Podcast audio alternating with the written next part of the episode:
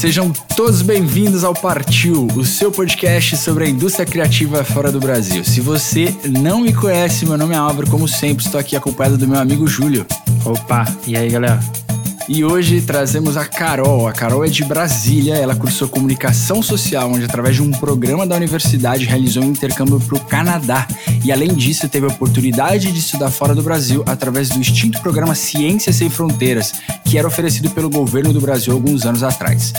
De volta ao Brasil, trabalhou mais ou menos durante um ano para guardar aquela grana e realizar um mestrado lá em Portugal, onde ela vive e atualmente trabalha como designer em uma revista, além de ser freelancer em sua própria agência de marketing digital. Fala aí, Carol, tudo bem? Oi, Álvaro. Oi, Júlio. Tudo bom por aqui? Muito calor, muito bom o clima. típico verãozinho europeu. Carol, para começar, mais uma vez queria te agradecer você aceitar o nosso convite e compartilhar um pouquinho aí da sua história com a gente e com todo mundo que escuta o Partiu. Acho que a gente tem bastante assunto para falar. Portugal é um país onde muitos brasileiros estão imigrando cada vez mais, principalmente talvez pela facilidade do idioma. Muito obrigado por aceitar o nosso convite.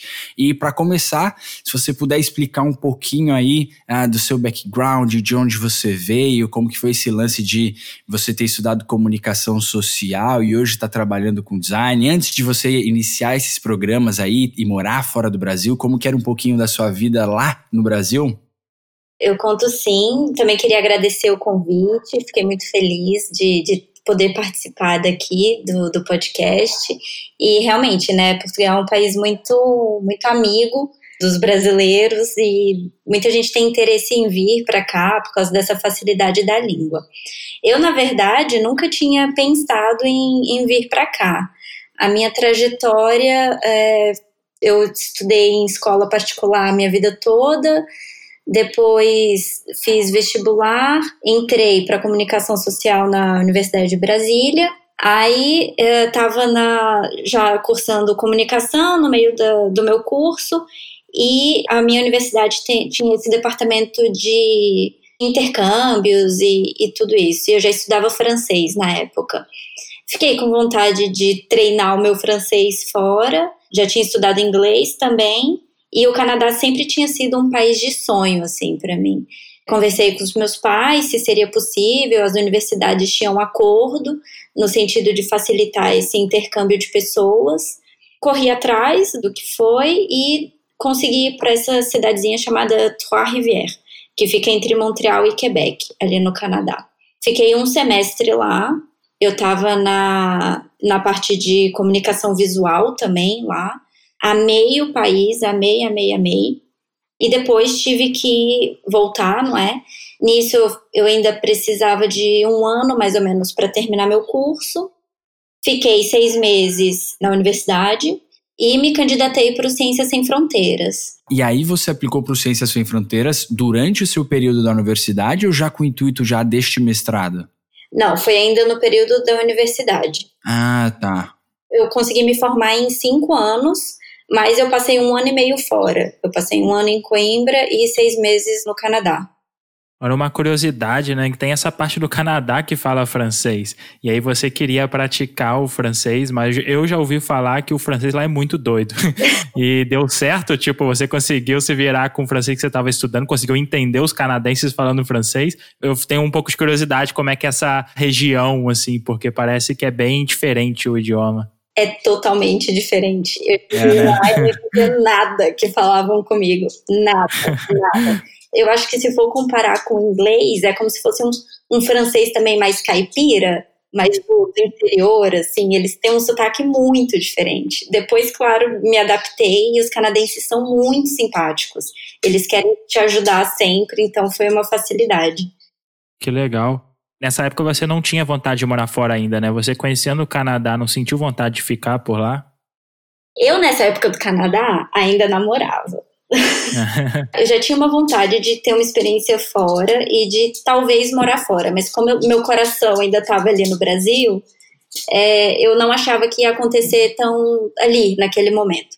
As histórias meio que se repetem, né? Tipo, é muito comum você ver isso de brasileiros, ou sei lá, as pessoas às vezes vão morar em algum outro país por alguma oportunidade e acabam voltando, às vezes, por uma namorada alguma coisa desse tipo, né? Acho que, como a gente estava conversando até aqui em off, eh, Carol, foi uma história bem parecida com a minha, né? Foi, foi bastante parecida. E, na verdade, a minha história também, ela aconteceu de novo, um pouquinho parecida, mas diferente também. Porque eu só voltei para Portugal depois por causa de um namoro também. Olha aí, ó, o amor movendo pessoas a diferentes continentes. claro que não foi só por amor, né? Mas. Deu um empurrãozinho, né? É. Mas esse lance do, do Ciência Sem Fronteiras eu acho muito interessante, porque foi um programa né, que, que o governo tinha, uns cinco anos atrás, né, não sei. Eu lembro que alguns amigos meus foram, tipo, para Portugal, teve um que foi para França também, teve uma galera que foi para Estados Unidos, Canadá. E era muito interessante, porque você fazia esse intercâmbio pago pelo governo, né? E o governo parece que ainda te dava uma bolsa para você meio que se sustentar, tipo, com as suas despesas, né? E falam que, ah, não era um dinheiro que dava para você ter uma vida de luxo, assim, mas dava para você viver compartilhando quarto e tal. É, você, você, consegue contar um pouco como é que foi esse programa para você aplicar e o que, que ele te dava de benefícios, assim? É, eu não lembro exatamente como é que foi para aplicar, porque eu acho que eu fiz esse processo todo em 2012, então já vai um bom tempo, né? Mas, assim, não foi nada demais, mas eles realmente davam muitos benefícios, muitos mesmo até eles davam dinheiro para compra da passagem e de volta, o computador, porque muita gente também que foi, né, para o Ciências Sem Fronteiras não tinha condições sequer de ter um computador, e eu acho que para a cidade que eu estava, como Coimbra é uma cidade pequena de Portugal, o dinheiro que eu tinha dessa bolsa era muito bom, na verdade. Eu conseguia me sustentar. Eu não tinha que dividir quarto, eu dividia apartamento, mas quarto não. E corrige-me se eu estiver errado, era um apartamento que a própria, o próprio governo, a própria universidade também já pagava, né? Não, não, nesse caso não. Ah, tá. Eu digo isso porque na Irlanda eu conheci algumas pessoas que estavam pelo famoso CSF, né, Ciências Sem Fronteiras, e eles recebiam dinheiro para eles e eles nem pagavam acomodação. A acomodação o governo do Brasil já estava pagando. É, eu acho que depende do, do custo da cidade, né? Como Portugal é um país mais acessível, até onde eu sei, mesmo quem estava em Lisboa não, não tinha isso. Era do da bolsa mensal que a gente recebia que a gente tinha que tirar o dinheiro para aluguel, para comida, transporte, para tudo. Eu acho que o principal ponto é o que você falou que tipo o governo ele dava muitos benefícios e tornava muito acessível esse tipo de coisa, né? Porque a gente falando em migrar, até mesmo viajar para fora do país, no Brasil é um privilégio muito grande, sabe? São poucas pessoas que têm realmente condição de juntar uma grana, se planejar e, e para estudar fora, né? E o que eu achava mais legal é que eu via muitos amigos meus que estudavam assim a vida inteira em colégio público e tal, e que conseguiram, né, ficar um ano fora. E isso, assim, é uma, uma parada que abre muito a mente, né? A gente muitas vezes aqui já falou ao longo do podcast de pessoas que nem tinham ideia, né, de morar fora, não planejava e nem nada, por causa de uma viagem que fez, abriu a mente, né, e aí quis descobrir mais coisa. Então, ter essa experiência internacional é algo que agrega muito, né, mas ainda é um privilégio muito grande no Brasil, né. Esse programa do Ciências Sem Fronteiras, o mais legal é que tornou acessível, sabe? e mais democrático esse tipo de experiência, que é muito rica, né? E aí eu tenho, inclusive, amigos dessa leva que foram, aí voltaram e depois começaram a pesquisar mais e tal, e se planejaram para sair de novo, sabe? Isso eu achei muito legal. Eu, no caso, não fiz, né, nem nada, mas eu, esses amigos que eu tive contato, eu achava muito maneiro, sabe, esse tipo de experiência. Sim, total. Eu, como eu disse, eu dividi o apartamento, né? E eu morava num T2, que é um apartamento de dois quartos aqui. E eu dividi com a Luana, que é minha amiga até hoje. A gente, inclusive, se viu ano passado no Brasil. Ela é do Rio Grande do Norte e ela nunca tinha andado de avião na vida. E a primeira vez dela foi para vir para Portugal, não é? Demais, cara. Ela já trabalhava, mas assim, vivia em uma outra realidade, né? Sim. E foi o Ciências Sem Fronteiras que possibilitou isso. E assim, com, com o dinheiro da bolsa, se você tinha alguma organização financeira, você conseguia não só viver, você conseguia viajar enquanto você estava estudando, sabe? Uhum. O que é, foi sensacional. Eu, sinceramente, conheci muito da Europa nessa época. Viajar dentro da Europa é muito barato, né? Você às vezes consegue, sim, passagem de 20 euros ida e volta, né? É. E é para quem tá aqui na Europa, 20 euros, sabe? É como se fosse realmente uns 50 reais no Brasil, sabe? E, pô, você viaja para outro país, né? Isso é muito maneiro, muito acessível a gente jovem também está muito mais disposto, né? A gente pega uma passagem dessa para passar o fim de semana, coloca uma mochila nas costas e vai. Infelizmente esse programa ele não existe mais, mas é exatamente o que a Carol falou. É, eu lembro que quando eu tava na Irlanda eu conheci muita gente, exatamente nesse estilo que você falou, que era, foi a primeira vez que viajou de avião e etc. E essas pessoas todas tinham uma certa preocupação com o dinheiro, tinham esse, justo esse controle financeiro que você falou. E a gente fez várias viagens, assim, para diferentes países. E eram pessoas que, puta, abriu a cabeça de um jeito absurdo. E, por exemplo, tem um desses meus amigos que fez o Ciências Sem Fronteiras, voltou para o Brasil ficou um tempo no Brasil, se organizou e depois disso ele já começou a buscar oportunidades em outros países e etc. E segue nesse anseio de querer ir para fora do Brasil de novo, é, tentando sempre tentando viajar, fazendo entrevistas e etc. Aplicando para posições para empresas que dão essa possibilidade, né? Então foi bem interessante esse período que o Ciências Sem Fronteiras existiu, porque possibilitou muita gente que, como o Júlio falou, não tinha, às vezes, é, recurso financeiro para realizar o intercâmbio e acabou realizando isso graças a esse incentivo e essa ajuda do governo, né?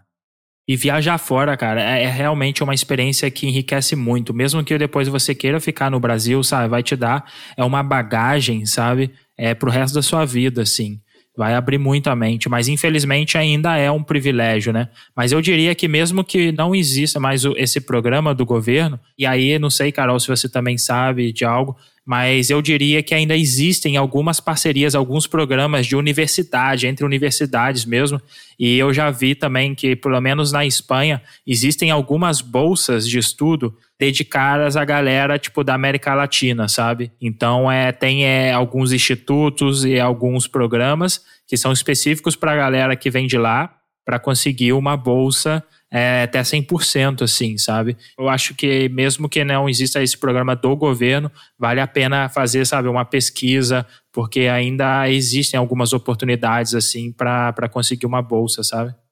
Eu acho que existe sim, claro que são bem menos, né, do que antes, mas existe. Eu conheço algumas pessoas também, mais na, na área de doutorado ou projeto de pesquisa, coisas assim. Na, eu acho que para bacharelado para, imagina, graduação sanduíche, essas coisas já, já é mais raro, mas existe sim. Vocês estão escutando esse barulho, né? Umas patinhas, né? é a cadela brincando aqui, desculpa. Não, não tem problema não. Já tirei o brinquedo dela. Tadinha. Tadinha, pô. Qual que é o nome dela? Frida. Frida? Ah, que legal. Que da hora. Gente, tem uma coisa muito engraçada que acontece com o nome dela os portugueses falam muito rápido. E mais de uma vez já me perguntaram o nome dela e eu falei Frida, só que eles entendem ferida. Ah, Frida, né? Frida. Ah, sim. Putz, cara, vacilo. Ai, tadinha. Coitadinha, Frida. Imitar sotaque de português é muito bom, né, velho? muito bom. Eduardo abriu os olhos, mas não quis se levantar. Ficou deitado e viu que horas eram. Enquanto Mônica tomava um conhaque no outro canto da cidade, como eles disseram. Eduardo e Mônica um dia se encontraram sem querer. Então, você aí, no caso, terminou esse seu programa do Ciências Sem Fronteiras, né? E você voltou pro Brasil, porque se eu não me engano, na, o Ciências Sem Fronteiras, eu acho que você tinha que voltar pro Brasil e ficar um período antes de viajar para fora. E foi esse período que você ficou aí mais ou menos durante um ano guardando grana, já visando voltar para Portugal e realizar esse mestrado, ou foi uma coisa que surgiu no meio do caminho? É, como eu passei um ano fora, eu tinha que passar um ano no Brasil de novo. Voltei para o Brasil, procurei estágio na minha área e encontrei, comecei a estagiar. Antes disso, eu também já tinha feito estágio na minha área. E é isso, né? Vida de estagiário. Ganha pouco, trabalha bastante, mas eu tava bem. Só que eu comecei a namorar um português no Ciências Sem Fronteiras. Olha aí. e aí voltei para o Brasil e apesar de estar tá fazendo estágio, estava com aquilo na cabeça, né? Será que eu volto para Portugal para fazer um mestrado? Será que eu tenho condições de fazer isso? Porque vocês continuaram namorando à distância. Sim. Ixi, isso aí também, ó, isso aí dá um programa inteiro só de namoro à distância, tá? A experiência não é muito boa, mas mas foi isso que aconteceu. E como eu estava também terminando o meu curso, quando eu voltei de Ciências Sem Fronteiras, eu só tinha que fazer mais um semestre para terminar o meu curso. E aí eu estava já naquilo, né? Procurar aquelas empresas grandes para ser trainee, para depois ser contratada, porque era meu sonho também estar numa empresa grande. Hoje eu vejo que ainda bem que eu não fui para nenhuma empresa grande, porque eu não ia gostar, mas era a minha ideia. Até me candidatei para algumas de São Paulo, é, passei para a segunda fase. Quando eu passei para a segunda fase, eu fiquei pensando, gente, se eu for para essa segunda fase, que era presencial, e eu passar, eu não vou voltar para Portugal. Eu vou ficar aqui em São Paulo trabalhando, né? Como é que você joga fora uma oportunidade dessa? E aí fiquei com medo, falei: não, não vou nem para a segunda fase, não vou fazer isso. E aí logo depois eu fui chamada para um concurso público que eu tinha feito não sei, há quatro anos atrás, que na verdade já já estava, não sei bem a palavra, mas assim, ele tinha o prazo de dois anos para chamar as pessoas e depois prorrogaram por mais dois anos. E aí fui é, chamada, foi uma coisa assim, sorte que aconteceu na minha vida. Assumi esse posto, era um, um cargo de nível médio para ser auxiliar de educação numa escola pública. E eu fui. Fiquei 10 meses nessa escola, quase completei um ano, e depois eu tive que pedir exoneração. Eu não podia nem pedir só um afastamento, porque não tinha completado o tempo suficiente né, no cargo. Nesse período você foi planejando financeiramente, né, para voltar a Portugal, certo? Exatamente. Eu só, eu na verdade já entrei na escola sabendo que eu teria que sair depois, mas eu entrei mesmo assim por causa do, do salário e da estabilidade, né? Eu ia ganhar muito mais do que eu ganhava no meu estágio e eu precisava daquele dinheiro porque eu queria arcar com o meu mestrado por mim, já que eu não teria bolsa dessa vez. Ah, sim, é. Então dessa vez você ia ter que pagar todo o custo, né, de estudar fora. E você pode falar um pouco, assim, de como que foi o seu planejamento? Tipo, dar uma ideia de quão caro é estudar em Portugal para um mestrado, no caso? Quando eu vim, era mais barato do que é agora porque o preço que brasileiro pagava ainda era o mesmo valor do, dos portugueses. E o euro também estava mais barato, né? É. o meu mestrado aqui, se eu não me engano, era 1.200 euros anual. Bem acessível, né? Sim, bem acessível. E agora é, eles cobram, acho que 4 mil euros. Nossa. É muita diferença. Fora que agora que é uns dois reais a mais um euro, né? Então Exato. subiu bastante no, no total. Hoje tá bem mais caro, então quando eu vim ainda tive essa vantagem, né? E aí você fez algum tipo planejamento? Ah, eu preciso de X para ficar tantos meses, porque quanto seria esse período? E você poderia trabalhar com esse visto de estudante para esse mestrado? Como que era essa questão do trabalho? Eu fiz um planejamento que eu achei que eu ia conseguir me sustentar por pelo menos um ano, pagando a faculdade e aluguel e comida e tudo, me sustentar completamente. Acabou que não deu certo esse plano, porque sempre acontece diferente do que a gente planeja. É, aqui em Lisboa, o aluguel estava muito mais caro do que eu tinha visto na internet antes de vir para cá. Eles pediam não sei quantos calções para você conseguir alugar o, lugar. E assim, eu queria morar sozinha, não queria dividir com ninguém. Ainda não entendia a dinâmica da cidade também, então acabou que eu paguei ainda mais caro porque eu queria ficar no centro. Enfim, mas aí consegui me sustentar por mais ou menos um ano. Um pouco menos de um ano. E depois tive que pedi um pouco de ajuda para os meus pais, porque procurei emprego e não encontrava. Por que, que eu não encontrava? Aqui, teoricamente, quando você tem o, autorização de residência para estudo, você pode trabalhar mediante autorização do CEF, que é o Serviço de Estrangeiros e Fronteiras, que é quem te concede a permissão para estar tá aqui no país.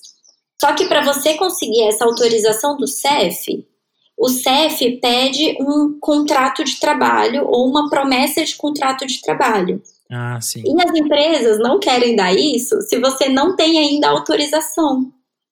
Então é tipo um, um loop, né? É. Isso rola muito, igual é, eu lembro que muita gente passava por um problema desse loop infinito aí em Barcelona, que era para você abrir uma conta no banco, você precisava ter tipo um endereço. E aí para você alugar um apartamento, você precisava de uma conta no banco, sabe? É. Então, tipo, é tipo quem vem primeiro, né? O ovo a galinha, né? E fica nesse loop.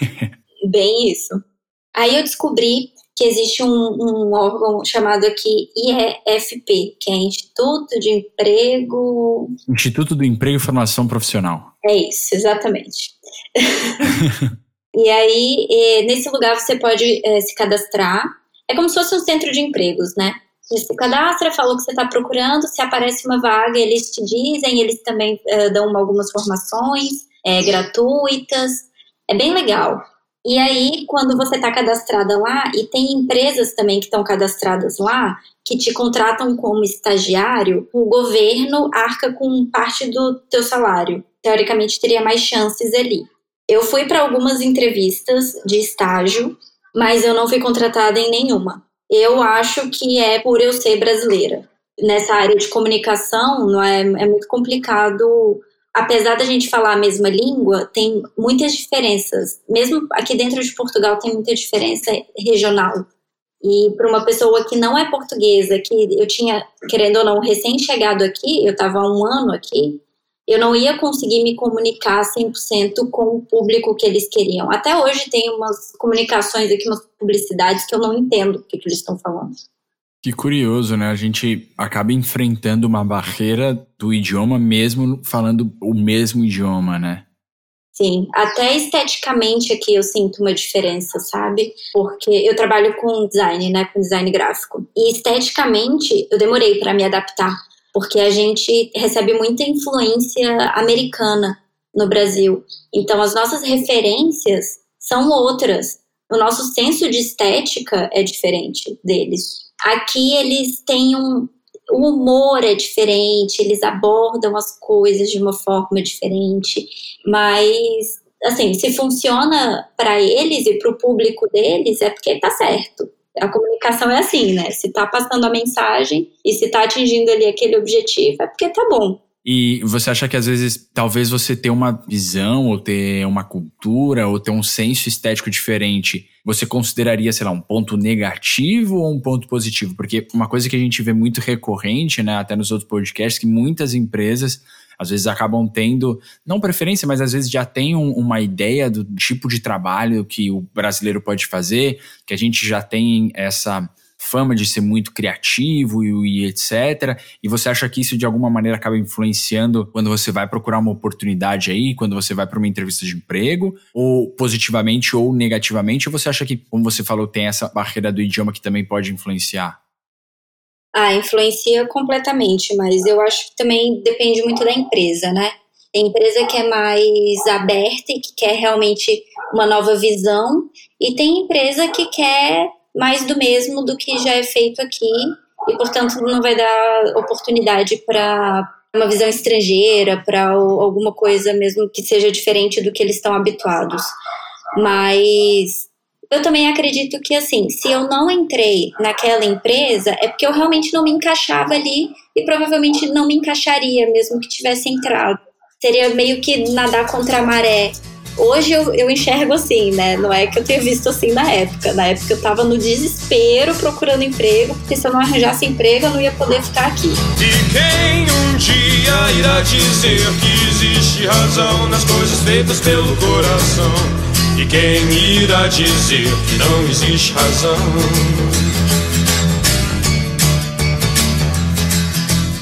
Então você teve essa sua experiência de estar tá buscando essa vaga como estágio, no final das contas acabou não rolando, né?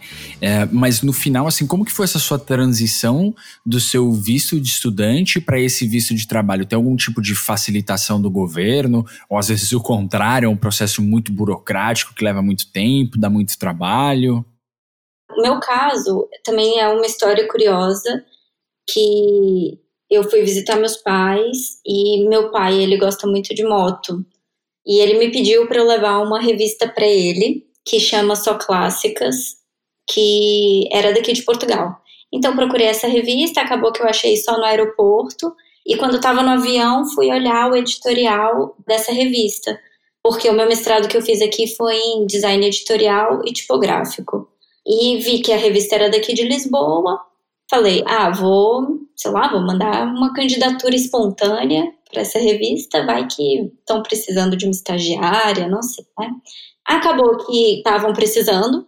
Eu soube anos depois que na mesma semana que eu mandei o e-mail, uma designer da revista estava se afastando Muita coincidência. Meu Deus, que demais isso, cara.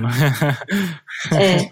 E aí eu comecei a fazer uns trabalhos para revista por fora, assim, em casa mesmo. Inclusive a revista não tem sede física. Comecei a trabalhar de casa, eu era paga por hora, me pagavam um pouco. Assim, eu também era minha primeira experiência com design editorial, né? Tava ali bem no início. E foi assim que eu comecei a entrar no mercado português. Fui fazendo esse trabalho cada vez por mais tempo durante o meu dia e acabou que, que ele gostou muito do que eu fazia, do meu jeito de ser e eu me tornei a principal designer da revista. Hoje eu faço não só o, a parte de design gráfico, mas também outras coisas que aparecem. Mas quanto ao visto, foi muito fácil depois que o estresse todo passou, porque eu comecei a eu, eu, comecei a fazer esse trabalho quando eu ainda estava no mestrado. E aí eu terminei o mestrado e falei, ok, agora a minha autorização de residência de estudo tá para vencer, eu preciso mostrar que eu estou trabalhando aqui para a revista. Como é que eu faço? Aí eu tive que ir várias vezes ao CEF me informar. E assim, idas ao CEF são para passar o dia. Não é uma coisa que você vai, pega uma informação e vai embora. É para passar o dia ali sofrendo para tentar conseguir um atendimento. E aí sempre me diziam uma coisa, outra coisa, e isso é bem típico de Portugal, assim. Depende de quem te atende, do humor da pessoa que te atende, do lugar que você foi, depende de tudo. Um alinhamento dos astros para você conseguir resolver o que precisa. E descobri que a empresa é registrada na Espanha mas é, produz uma revista portuguesa.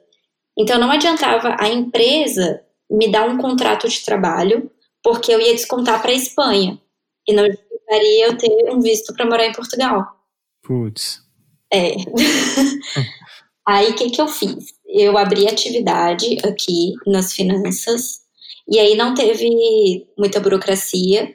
Foi basicamente ir no órgão falar: olha, tá aqui minha, minha autorização, meu passaporte, já não lembro muito bem o que pediram, mas assim, documentação, né, básica de quando você mora fora, morada, que é teu endereço, e só. E aí eu já tinha o NIF, que isso você normalmente tem que ter, que é como se fosse o CPF. Eles abrem atividade para você e aí você começa a emitir recibos. Abrir atividade, você diz, é tipo abrir como autônomo, né? Abrir Exato. uma empresa como autônomo. Tá. Exato. Então é o que eu tenho até hoje. Eu tenho atividade aberta nas finanças e eu emito recibos do meu trabalho. E aí, quando eu vou pedir autorização de, de residência para trabalho, na primeira vez eles pediram um pouquinho mais de coisa, porque eu tive que levar esse comprovativo da, de início de atividade, tive que levar os recibos todos que eu tinha emitido, é, declaração que não tinha dívida nas finanças, na segurança social, um monte de coisa. Mas aí não, não teve problema, assim, porque eles basicamente querem saber se você está trabalhando, se está legal e se você recebe pelo menos um salário mínimo português. E consegue se sustentar no país, é, exato. Cara, o que eu acho muito legal dessa sua história é uma coisa que a gente bate muito na tecla aqui, né? Acho que eu e o Júlio em todos os podcasts, em todas, em tudo que a gente tenta passar nessas gravações, nesses podcasts que a gente faz, é que, cara, se a pessoa realmente está afim, assim, se a pessoa quer que as coisas aconteçam, vão acabar acontecendo, né? Eu acho que é incrível essa sua história, é um exemplo maravilhoso de que, cara, tem que ir atrás. Quem diria que você comprando uma revista para o seu pai, uma visita que você ia para o Brasil, ia te dar a possibilidade de estar tá hoje aí em Portugal e estar tá trabalhando para uma empresa na Europa e etc. Né? Foi, se você for parar para analisar, é uma coisa relativamente simples, né? Você pega uma revista, você vê o e-mail ali da, da revista, ou sei lá, o e-mail da, das pessoas que estão ali envolvidas, manda um e-mail apresentando o seu trabalho e espera. Se você for parar para pensar, é uma coisa muito simples, mas muitas vezes é, as pessoas não acham que não, não vou fazer isso, porque ah, até parece, você acha que se eu mandar um e-mail aqui para alguém da revista, os caras vão me dar algum tipo de atenção, eles vão me retornar ou qualquer coisa desse tipo, né? E assim, é, é, bom lembrar também que a Carol não foi a primeira tentativa dela só mandar o e-mail, né? Antes ela estava procurando trampo, não achou, mas aí acabou vindo do lugar que ela menos esperava, né? Isso é muito legal. É, eu acho que é muito curioso por causa disso. Assim, eu tinha tentado N coisas antes, tinha tentado inclusive fora da minha área, cafés, lojas, e não tinha conseguido nada. E realmente, o, o lugar mais improvável que eu imaginei foi onde eu fui parar, né? E na verdade eu tive muita sorte, porque meu chefe, ele é uma pessoa impecável, ele é sensacional. Ele me apoiou em várias situações, assim. Depois eu tive um término de namoro muito conturbado, ele sempre esteve ali para mim. E, a sorte maior também é que esse meu chefe da revista, ele já morou no Brasil durante muitos anos. Então acho que assim, rola também uma empatia maior quando a pessoa já viveu fora, quando já viveu no, no, país dessa outra pessoa, né, sobretudo, muda completamente a abordagem. E eu achei também interessante essa transição do visto, que é relativamente simples, né? Em Barcelona, a gente tem alguns amigos e amigas estudando e lá, tipo, pede para, sei lá, ficar três anos no mínimo como visto estudante para você conseguir fazer uma transição, assim, para um visto de residência, sabe? A não ser que você, sei lá, receba uma proposta que é de profissional altamente qualificado, alguma coisa do tipo, mas se não, essa transição, sabe, é bem mais difícil para fazer para um visto de residência, assim. É relativamente simples, né, em Portugal, e não foi um contrato de trabalho, foi uma abrindo uma atividade, igual você falou, né? O que na Espanha também costuma ser mais complicado, porque eles pedem para você criar um modelo de negócio, provando por que, que esse modelo de negócio vai ser bom para a Espanha, sabe? O que, que vai trazer de benefícios para a Espanha, que você vai contratar pessoas, quanto de capital você vai movimentar, pede todo um detalhamento de um plano de negócio, assim, para eles te darem o visto, sabe? Então achei interessante. Uma outra saída, assim, né? Às vezes a gente não precisa ir para o caminho tão tradicional, vamos dizer assim, que não sei se na maioria dos casos, mas às vezes as pessoas acabam optando, pô, eu tenho que receber uma proposta de trabalho certinho e lá da entrada no vício, etc. Você acabou trilhando um outro caminho que no final das contas também deu certo, né? É, que é bem simples nesse sentido, mas a parte complicada é eu ter que lidar com eles quando você vai entregar os documentos.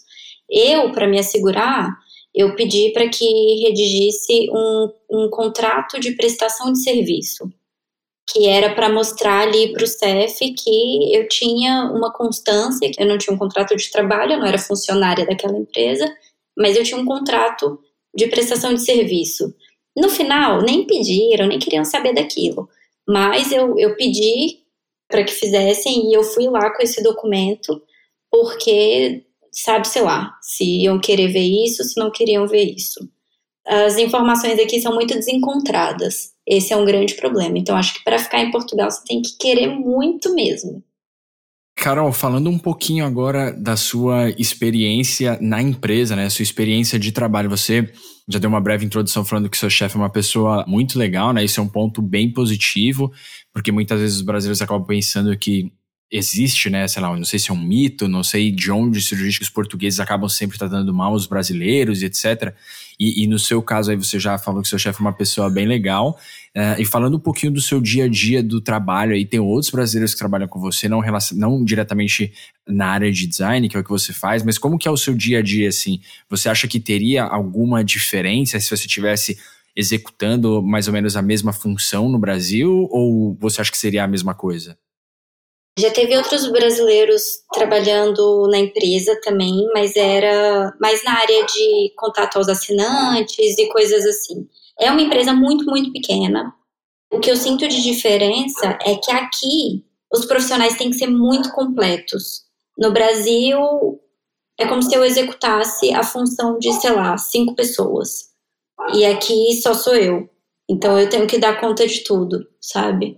E você vê isso talvez como um ponto negativo? Ou você acha que é neutro, assim, que você acha que tudo bem você tá dando conta de tudo e de alguma maneira você acaba, sei lá, valorizando um pouco o seu passe? Eu acho que é positivo, principalmente quando você está começando naquela área, porque acaba que você aprende muita coisa. E como faz meio que de tudo um pouco, você fica com uma bagagem profissional muito boa, né? Para uhum. lidar com, com qualquer adversidade que venha. Mas depois de um tempo, isso começou a ficar muito cansativo para mim. Esse acúmulo de função, esse estresse. Eu sempre fui uma pessoa que. Eu sempre me cobrei muito, então eu tinha que fazer tudo muito certo. Então eu comecei a trabalhar mais horas do que eu queria. E começou a, a ser um pouco cansativo e bastante estressante. E o europeu, num geral, eles são bem equilibrados com esse lance de vida profissional e vida pessoal, né? Os portugueses já puxam muito para esse lado é, europeu, ou é um pouco parecido com o ritmo do Brasil nesse sentido? Você falou que acumula funções e tal. Sabe dizer se é um padrão das agências e de algumas empresas aí de Portugal, ou já é mais estilo europeu, mais tranquilo? Eu acho que Portugal tá mais pro estilo workaholic mas num sentido ruim, justamente porque eles têm menos funcionários e sobrecarregam os que têm. É num sentido muito ruim mesmo. E eu não acho que é parte da cultura deles, eu acho que é um, uma consequência da política do país, da história, não sei exatamente o que, que aconteceu, mas eles têm uma cultura totalmente europeia mas o que acontece com a maior parte das empresas aqui, Portugal não é um país que tem muitas empresas grandes, né? Tem algumas, não muitas. Nas empresas grandes, sim, é ritmo europeu. Nas menores, que é o mais normal aqui, é muito sobrecarga no, nos funcionários. Muito, é muita cobrança. Entendi. No seu caso, além disso, você ainda acaba realizando alguns trabalhos como freelancer, né? Na sua agência de marketing digital. Se você quiser até vender um pouquinho o seu peixe, falar um pouquinho que tipo de trabalhos que você faz, se você tem clientes aí em Portugal, ou se, são, ou se seus clientes são do Brasil, como que você lida talvez um pouco com essa diferença de horário ou com a carga de trabalho que você tem dos dois lados? Ah, eu quero vender um pouquinho sim, gente. à vontade. Então, eu comecei a trabalhar na revista em 2016. Em 2017, um ano depois, um ano e meio depois, eu fiquei com muita vontade de ter algo meu, assim, mais voltado para o digital, porque, ok, existe ainda a parte gráfica no mundo, né, uma parte mais analógica, digamos, mas o digital estava já vindo com muita força, hoje nem se fala. E eu queria algo mais voltado para isso. Nesse meio tempo, eu conheci a Anne, que a Alice, inclusive, conhece, foi ela que me apresentou a Anne. E a gente pensou em começar um negócio nosso. E a gente começou essa empresa, que é a Eleven Creative Solutions, com a ideia de fazer. A Anne também é publicitária, como eu. Não sei se na época ela já estava trabalhando para uma empresa também, de marketing digital. E eu já tinha feito curso no Brasil de, de site, já tinha estudado também um pouco por mim sobre o marketing, sobre essa área digital. E a gente começou essa empresa, começou a prospectar cliente, as coisas foram indo um pouquinho devagar, mas depois a gente conseguiu um que indicou para o outro, que indicou para o outro. O que a gente mais fazia era gestão de redes sociais. E a gente fazia uma coisa que era muito legal, que normalmente as agências aqui não oferecem, que é tirar as fotos. Normalmente tem que contratar um fotógrafo, ele faz as fotos e depois a, a empresa faz a gestão. No nosso caso, a gente, para ter um, um approach mais sugestível, a gente ia tirar as fotos e fazer o, o resto da gestão também. Quando a gente estava com mais clientes, a gente tinha um no Brasil e, se não me engano, quatro aqui. E estava muito bom, assim, mas também estava muito pesado, né? Porque eu tinha o meu trabalho ali paralelo, a Anne também tinha o trabalho dela paralelo, e estava muito na correria, assim. Foi um, um, processo muito gostoso também de viver, que é ver um projeto seu, uma coisa sua, indo para frente, criando asas, né? Aí a gente pensou, bom, a gente está aqui com essa empresa, está tudo indo bem, vamos abrir atividade. Para abrir uma empresa aqui é muito fácil, na verdade. Você pode abrir online, inclusive. Tem um site que você vai, faz o cadastro, depois paga uma taxa, que é de 360 euros, e depois tem um, um tempo, acho que são cinco dias úteis, para abrir uma conta no banco em nome dessa empresa. Tem que declarar é, início da atividade da empresa. A mesma coisa que no Brasil, basicamente. Constituir empresa. Mas é muito simples, você só tem que ter o seu documento e pagar essa taxa. É tipo abrir um MEI, né? É tipo abrir um MEI. Só que tem muito mais imposto atribuído aqui. E obrigatoriamente você tem que ter um contabilista, né, um contador, para tratar das suas finanças. Como a gente estava meio instável, apesar de ter alguns clientes, não tinha essa estabilidade necessária para abrir a empresa, a gente optou por não abrir oficialmente a empresa e continuar emitindo os recibos dos nossos trabalhos no nosso nome. Como eu já tinha atividade aberta, eu continuei emitindo e ela também, a mesma coisa, eu continuo emitindo no nome dela. Que legal. E você sentiu alguma dificuldade em prospectar clientes no Brasil e clientes em Portugal? Que eu quero dizer assim, você sentiu muita diferença entre você talvez ser uma brasileira apresentando o seu trabalho em Portugal, mais difícil ou mais uh, fácil? Ou você acha que eles te recebiam da mesma maneira se você fosse portuguesa? Na área de marketing digital, eu acho que eles recebem muito bem os brasileiros, porque a gente tem uma fama muito boa da, de publicidade e do nosso marketing e da nossa estratégia. Eles gostam muito, na verdade, do nosso trabalho. Pelo menos as empresas assim mais conscientes do que que é nessa né, área, eles gostam muito. A dificuldade aqui em Portugal é conseguir contactar essas empresas e oferecer o trabalho a quem toma decisões.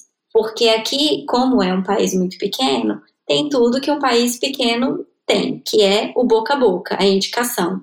Então, se uma pessoa vai contratar uma empresa, ela vai contratar a que o amigo indicou, ou que já conhece, ou que não sei quem indicou para ela. Sempre vai por indicação. Tanto é que o nosso cliente que a gente tinha no Brasil também foi por indicação. O nosso foco nem é Brasil, nem é conseguir gente lá. Obviamente que se a gente conseguir, felizes com isso, mas não é o nosso foco.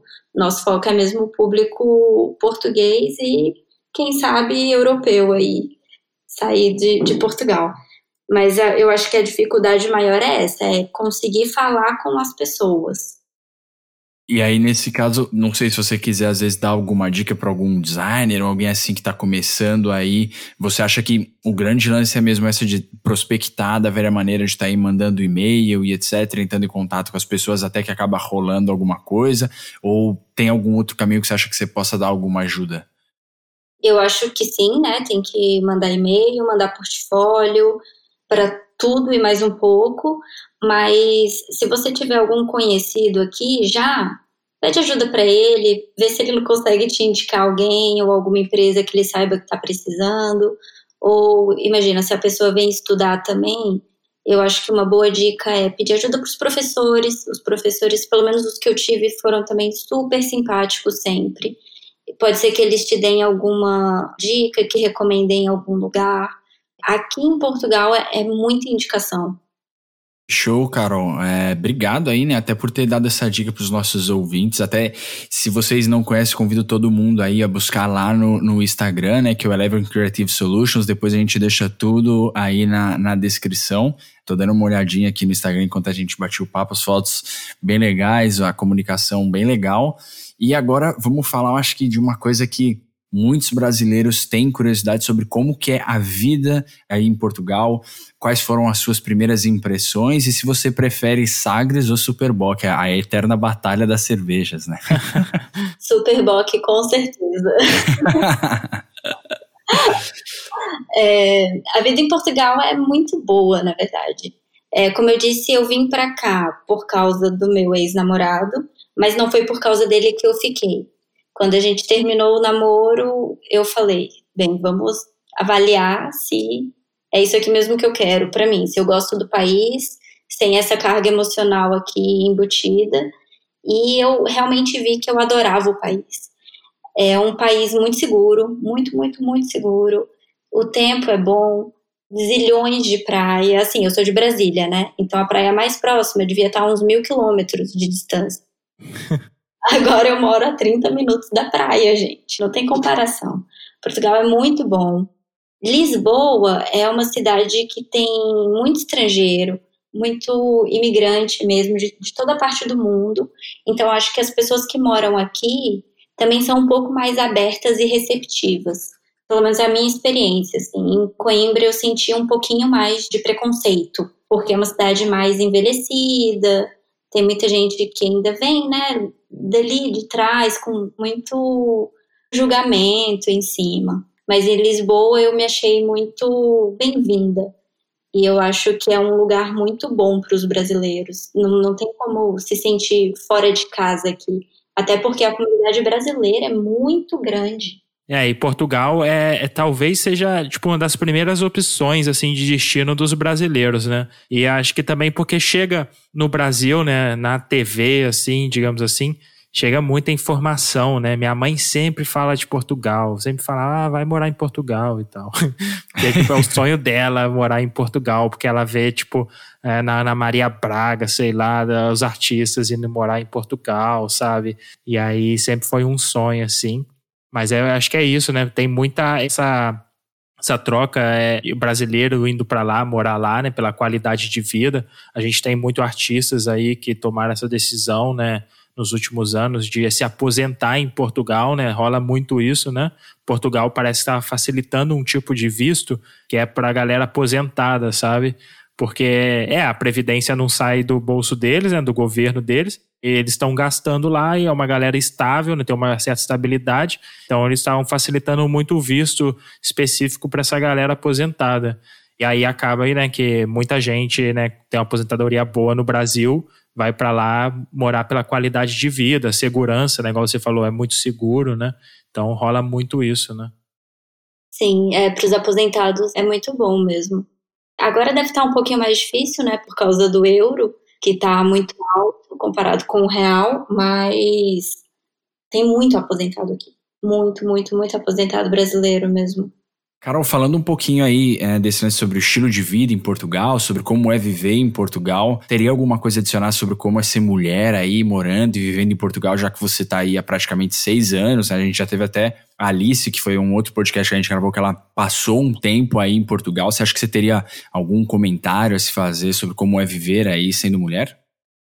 Viver aqui em Portugal como mulher é muito mais fácil do que no Brasil, porque é, é, muito mais seguro, né? Como eu tinha dito, da segurança aqui do país mesmo. Mas ser mulher no mundo, eu acho que é desafiante, porque mesmo aqui, que é um país com pessoas que foram educadas, que têm consciência dos seus atos, às vezes parece que não tem e que ainda o machismo acontece muito, não é? Então, uma mulher andando na rua aqui tem menos chance de ser abordada sexualmente do que acontece no Brasil, mas isso ainda acontece. Aqui em Portugal é, chamam de piropos, que são essas cantadas que os homens falam na rua. Então, ainda assim, é, é, tem muita coisa a se mudar aqui no país nesse sentido. Inclusive, tem um evento, tem um, um encontro anual que começou em 2014, que chama Ela, Mulheres Latinas. Ele começou no Brasil, mas ele já acontece também na Bolívia, no Peru, na Argentina. E eu não tenho muita certeza, mas eu acho que ano passado foi a primeira vez que ele veio aqui para Portugal. Esse ano ele vai acontecer online. Já começaram algumas reuniões, alguns núcleos de debate. E a minha empresa, a Eleven, ela vai dar workshops, pequenas conversas, assim, eu não sei nem se eu gosto de chamar de workshops, mas é. A gente vai tentar ensinar um pouquinho do que a gente sabe fazer para que essas mulheres que fazem parte do Ela, que ele dá prioridade para mulheres pretas, não é? Em baixa condição de renda, que se calhar não tem muito estudo, E a nossa ideia é realmente ajudar essas mulheres que querem ter um negócio próprio ou que querem fazer alguma coisa. Imagina nessa crise que a gente está vivendo, muita gente se reinventando, né? começando a, a ver o que, que sabe fazer e colocando isso nas redes para conseguir ter um dinheirinho ali para comprar comida, para pagar as contas. E a nossa ideia é realmente fortalecer o envolvimento dessas mulheres com os meios digitais, para que elas tenham mais alcance nisso. Que legal, Carol, que legal. Parabéns para você e, e para sua empresa, né, que estão envolvidas nesse projeto. E a gente também deixa mais detalhes aí no, no na descrição do podcast. Cara, uma curiosidade, né? Eu acho que eu tenho um ponto de vista que não sei se é igual ou não aí em Lisboa, né? Como a gente comentou, e talvez os nossos ouvintes saibam, eu um tempo no Porto. É, no Porto a gente tinha muito essa cultura de sair para tomar uma cervejinha depois do trabalho, tinha muito esse lance, o que a gente chama do, do after work, do happy hour e etc. E eu ouvi não sei se é pela rivalidade da galera do Porto com a galera de Lisboa, eu, eu ouvi, não, não, mas porque em Lisboa é totalmente diferente, as pessoas são mal bravas, mal fechadas, isso aqui que a gente faz de tomar nossa cervejinha aqui depois do trabalho nunca aconteceria lá, eles não são igual nós, etc. Você acha que tem muita essa diferença? Você acha que tem essa, vocês têm essa cultura do after work, né, de tomar uma cervejinha depois do trabalho, de sair, de estar sempre ali no bar, ou você acha que os portugueses de Lisboa são umas pessoas mais fechadas, assim? Ah, eu acho que isso é mito, porque aqui em Lisboa isso se faz sim. Depois do trabalho, o pessoal vai pro bar, vai pros quiosques do jardim, tomar uma imperial. No Porto é fino, né? É um fino, tomar um fino, exato. Mas eles, eles saem sim. Eu sempre trabalhei de casa, então eu não tenho muito essa cultura de sair do escritório e já tá na rua e tomar uma cerveja. Mas se eu trabalhasse fora, com certeza eu faria também. Que legal, acho que é mais essa galera do Porto, é mais essa rivalidade, talvez Rio-São Paulo, assim, né? Algo desse gênero, né? Cada um tá defendendo ali o, o seu lugar. É, inclusive conheço vários lisboetas, alfacinhas, que preferem Superboc, então. Já temos aí um, uma abertura, né? Carol, queria mais uma vez agradecer aí você compartilhar um pouquinho da sua história com a gente, agradecer o seu tempo aí, contar um pouquinho das suas experiências por todas essas suas andanças aí ao redor do mundo. Queria deixar o espaço aberto para você, para você deixar uma mensagem final aí para os nossos ouvintes. O microfone é todo seu, fique à vontade para falar aí o que você quiser. Eu que agradeço também o convite. Muito obrigada, Álvaro, Júlio, Alice também por me indicar. E eu queria dizer, eu acho que se a pessoa realmente quer sair do país, vale a pena, sabe? Pode ser que não dê certo, mas você vai sair com muita bagagem dali, vai sair com uma outra mente. Sempre vale a pena tentar realizar o, o que você deseja. E às vezes dá certo também, só não pelo caminho que você imaginou que daria. A gente que mora fora, é muito importante que a gente realmente tenha iniciativas como a de vocês, e, e também parabéns por isso, que é mostrar realmente a realidade, os perrengues que a gente passa morando fora. Eu tenho a Eleven, como eu falei, que a, que a empresa, ela é muito voltada também para o público feminino. Então, a mulherada aí que quiser também entrar no fazer mais perguntas, algumas coisas mais específicas de feminismo, de assédio, tudo isso, eu tô super aberta para que entre em contato. Os homens também, obviamente, mas eu acho que isso interessa mais as mulheres. E eu acho que a gente está aqui mesmo nesse mundão para se ajudar. Então, qualquer dúvida também que tenham, estamos aqui. Mais uma vez, muito obrigado. Então é isso. Partiu? Partiu.